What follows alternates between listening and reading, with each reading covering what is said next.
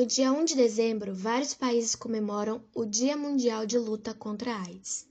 Essa data foi instituída como forma de despertar a necessidade da prevenção, promover entendimento sobre a doença incentivar a análise sobre a AIDS pela sociedade e órgãos públicos. No Brasil, a data começou a ser comemorada no final dos anos de 1980, envolvendo os governos federal, estaduais, distrital e municipais e organizações sociais. O objetivo da campanha é a desconstrução do preconceito sobre as pessoas vivendo com HIV/AIDS e a conscientização dos jovens sobre comportamentos seguros de prevenção. Transformar o 1 de dezembro em Dia Mundial de Luta contra a AIDS foi uma decisão da Assembleia Mundial de Saúde.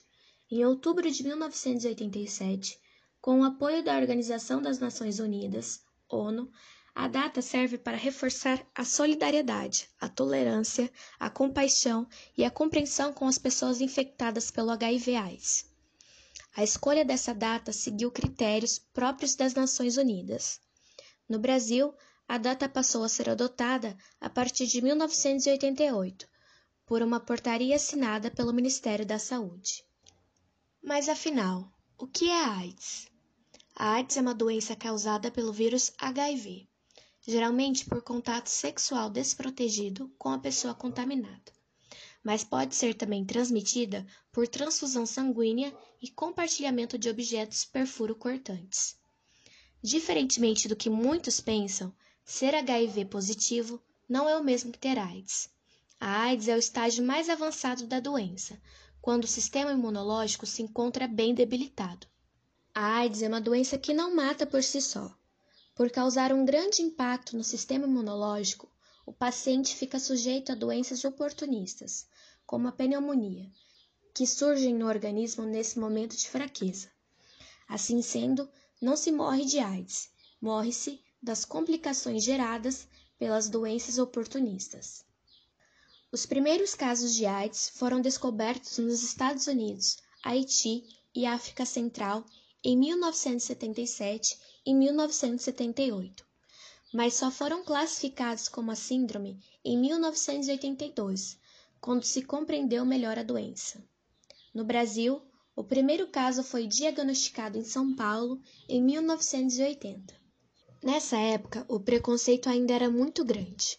A falta de conhecimento sobre a doença levou à adoção do nome doença do 5H. Homossexuais, hemofílicos, haitianos, heroinomanos, os que usam heroína, e hookers, termo em inglês que se refere a prostitutas. Somente em 1985 começou a se falar em comportamentos de risco em substituição ao termo grupos de risco.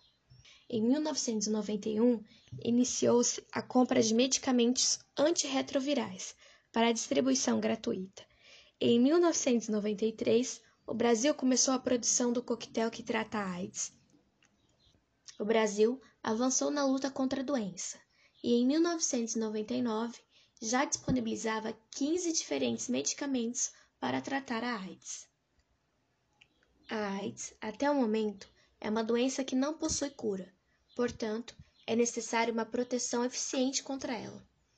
Ao criar um Dia Mundial de Combate à AIDS, o objetivo era chamar a atenção sobre esse problema.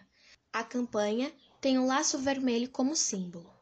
O laço vermelho é visto como um símbolo de solidariedade e de comportamento na luta contra a AIDS. O projeto do laço foi criado em 1991 pela Visual AIDS, grupo de profissionais de arte de Nova York que queriam homenagear amigos e colegas que haviam morrido ou que estavam morrendo de AIDS. O laço vermelho foi escolhido por causa da sua ligação ao sangue e à ideia de paixão, afirma Frank Moore, do grupo Visual AIDS, e foi inspirado no laço amarelo que honrava os soldados americanos na Guerra do Golfo. É importante mostrar para a população que não se contrai AIDS com um simples aperto de mão ou um abraço em um paciente. É importante mostrar também que uma pessoa com o vírus pode relacionar-se e trabalhar normalmente. Além disso, deve mostrar que hoje a AIDS não é uma sentença de morte e que é possível sim viver bem com a doença.